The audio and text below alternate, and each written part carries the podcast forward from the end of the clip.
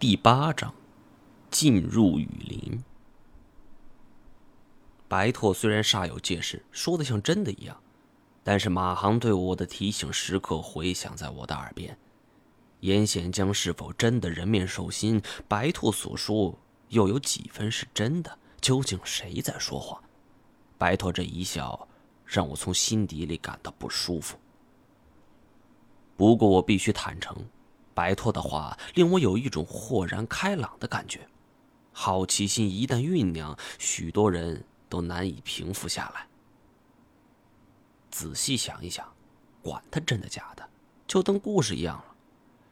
那你怎么会认识这种文字呢？天机不可泄露。白拓故作神秘的一笑。我本想追问这龙牌上的铭文到底说了什么。可惜白拓说南蒙秘文失传已久，他也只能凭借口口相传的传说来确定一些字符的意义。其实该项工作早从前年就已经开始了，如此多年过去，他也只翻译出这八百媳妇与龙有关，其余的内容目前还停留在猜测阶段，也不敢确定。我一听就纳闷你们不确定还敢来这里？白拓长叹一口气儿，说：“这全是严显江的主意。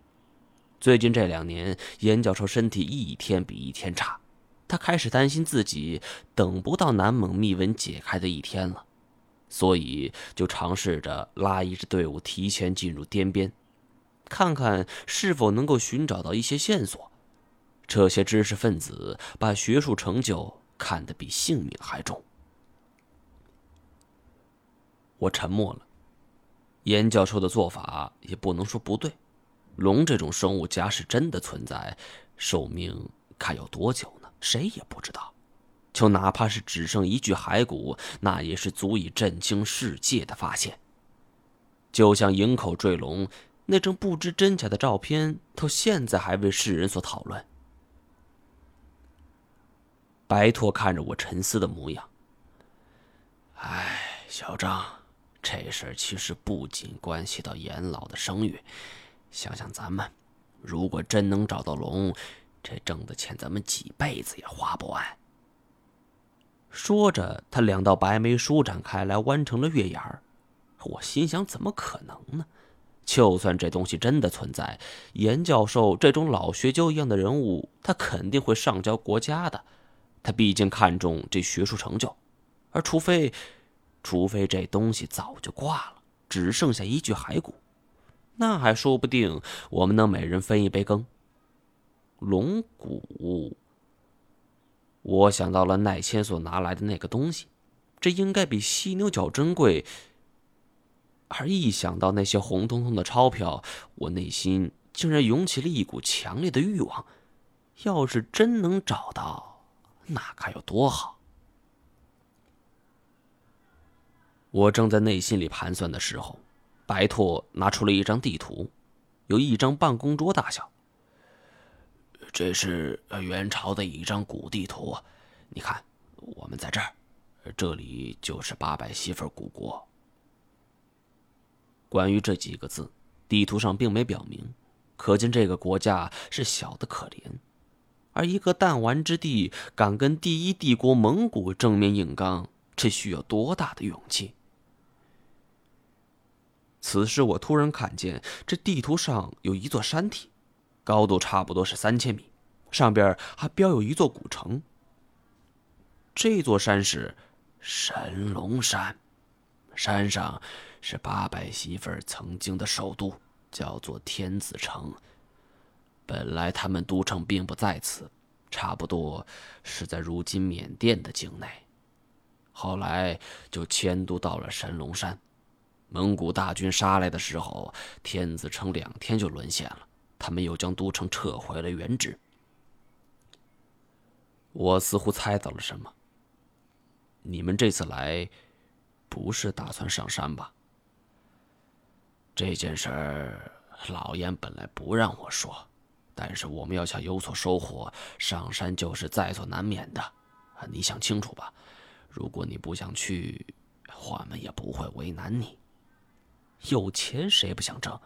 但也得分情况，看看有没有命花。这神龙山上的雨林那不是开玩笑的，空气潮湿，瘴气横行，那里是毒虫野兽的天堂。如果说这突然贸然进去被误在里边的概率超过百分之九十九，而且很可能就连尸体也找不到。我虽然常年作为向导，但也只是走过一次边境雨林。那次队伍里一共三十多人。我和四个当地人组成了向导团，可饶是如此，最后活着出来的也只有六个人，就连向导团里也接连挂了三个，更不要说我们目前这支队伍组成了老教授、学生、算命先生、赛车手，这不是开玩笑吗？连我自己都难说。而这么乍一看，也只有粮食暂不是白给的。白拓察言观色，嗨，我知道一开始你坚持不上山，我瞪你一眼，那只是逢场作戏，你不会当真了吧？我并没应答，只是盯着古地图。关于神龙山，我只知道这上边雨林是形如地狱一样的存在，别的我了解的还真的很少。忽然，我想到那个老板。为什么不去问问他呢？不管是当向导还是收货，我都喜欢跟当地人聊天，没什么坏处。他会告诉你一些本地的风俗习惯以及一些禁区，如此的知识是在书上学不来的。跟当地人交流是省时省力的不二法门。我披了一件衣服，让白驼先睡，转而出去寻找店老板。眼瞅着天将发亮。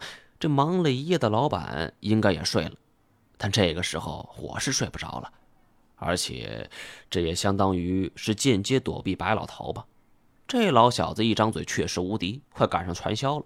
再聊下去，只怕一时半会儿我就得拍着胸脯保证一定上山了。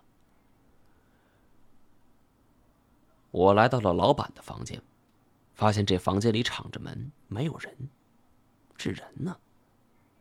此时，走廊另一端，严教授也披着外套走了出来。一见我就问：“小张，你看到小马了吗？”我摇摇头。这孩子说去洗手间，怎么还没回来？哎，你怎么还没睡？哈，我睡不着。呃，找老板了解一些当地情况。呃，天亮了好带路。我停顿了一下。呃，不过老板也不在。刚说完这话，严寒打着哈欠走过，满脸的疲惫。喂，你看见小马了吗？严寒脑袋还晕晕乎乎的。小马？什么小马？就是马航，我也看不下去了。哦，我刚才看他跟店老板走了。严教授一听此话，脸色开始发白了。出去了，你知道他们去哪儿了？几个人？严寒脸上露出不耐烦的表情。呃，他们去神龙山了，呃，就两个，打了个手电就走了。说完又打了一个哈欠，向着洗手间的方向走去。坏了，这小子要出事儿！小张，呃，快，你跟我走一趟，必须在他们进山前拦住他们，收拾东西。我见他脸色发白，意识到这问题的严重性。神龙山不是闹着玩的，就算是有人引导，但我还没听说过拿着手电闯雨林的。二话不说，我马上回房间带齐装备。当白驼听说这马航独自进山后，急的是一边穿衣服一边骂娘。集合完之后，我们便马上朝着神龙山出发了。看得出来。大家都很疲惫，尤其是开了几天车的严寒，这此时开着开着，好像睡着了一样。而相比之下，特种兵出身的梁世赞就要好许多，虽然也是双眼布满血丝，但是精神不减。我看着严教授一脸心急的模样，心里就犯了嘀咕：看这副模样，完全不是装的，这马航。难道在蒙我？不过看似不靠谱的白兔似乎对我很坦诚，我到底该相信谁呢？不知不觉，我也开始埋怨起马航了。这王八蛋，虽然我不敢确定他是想独吞，但是如此一声不吭的就走，太不够意思了。常言道：“看山刨死马。”尽管我们所住的地方就能够看到神龙山，但是真走起来，足足走了大半天。更要命的是，脚下路是凹凸不平，杂石丛生，我们的车不得不停了下来。大家背着装备改为步行。白兔当然也带着那本风水书。我盯着那个发黄的书皮，心想：这书里它究竟有多少秘密？从龙军他真的来寻过龙吗？他们又经历了什么？周围的景色渐渐发生了变化，两边的树木也开始越来越繁茂，路况也变得很糟糕，都是腐烂的败叶，在混杂着一些烂泥。一脚踩下去，就像是棉花堆或者胶水，这种感觉非常酸爽。你会随时担心自己下一步就是沼泽地。看来我们已经进入了雨林的边缘。说起来，我当时心情也不知该怎么形容，当然现在想起来就是很天真了。我以为我们开车追了一段距离，马航他们不过只是步行。一定还没到达雨林的深处，只要我们能够及时找到，那就可以。野外生存的第一法则就是依靠团队，不要轻易放弃任何队友。而 更何况，我是一个有着职业道德的向导，拿人钱财与人消灾。尽管自己誓言旦旦说不进雨林，但是上天仿佛是在开玩笑，如今只好走一步算一步了。梁世赞给大家分配了装备，我则拿出一根安全绳。我走在队伍最前方，大家牵住绳子，这样万一有人掉进沼泽，通常都能够及时拉出来。严教授和白拓年事已高，我特意安排严教授跟在我身后，第三位则是向雄，然后是白拓和严海，梁世赞殿后。如此把队伍的体力均匀分布。万一发生什么意外，也不至于全军覆没。我在前方，左手拿着指北针，右手握着军刀开路。突然，我察觉了一个异常：指北针的指针突然左右摇摆不定。虽然只是极其轻微的晃动，但我还是察觉到了。我以为是我眼花了，原地停下后，我转了一个方向，但这指针并没转。大哥，你不会这个时候掉链子吧？我赶紧询问大家手里的指北针有没有什么问题。严教授此行准备还算是充分，指北针这东西是不可或缺的。但是目前队伍里只有我和队伍的梁世赞人手一个。梁世赞看着手中的指北针，神色凝重。情况不对。我见他脸色有变，是大叫不好，连忙低头一看，手里指北针上的指针像是电风扇一样疯狂的旋转。